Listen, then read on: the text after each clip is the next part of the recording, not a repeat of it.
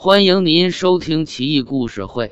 接下来几期我们会精选一些比较邪性的中国古代民间故事，分享给大家。《怪事奇闻录》第一百八十八期：人面疮。宋朝一人叫李婉，一天早晨起来，感觉右臂突然奇痒，不久忽生一疮，上有人面。有鼻有眼，看了几个名医，皆无方法。又过了几天，人面疮竟然睁开眼睛，而且神情十分凶恶。李婉很害怕，但也没有办法。再过了几天，那人面疮竟然说起话来，且言语尖利。遇到漂亮的女子，言语不断。因其是在袖中观察，皆以为是李婉所言。李婉大窘，不敢出门。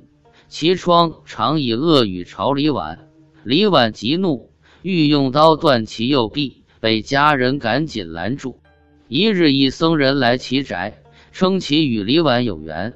李婉见之，大惊，此僧竟与那人面疮一模一样。原来此僧已修炼多年，其恶秽之气已离开其身，化作一毒草。落于路边。那日李婉行路内急，方便时不小心右臂滑起草，方被其趁虚而入。僧人说：“我听闻你生此病后，料到必是那晦气寄生你身上，今天来便是与他做个了断。”李婉大喜，忙伸出右臂，见人面疮正憨憨而睡，口水直流。此僧大吼一声。惊得人面疮咳嗽几下，此僧忙用刀划其中指，滴血进其口，人面疮痛苦拧扭，不久竟化作一滩血水流到地上。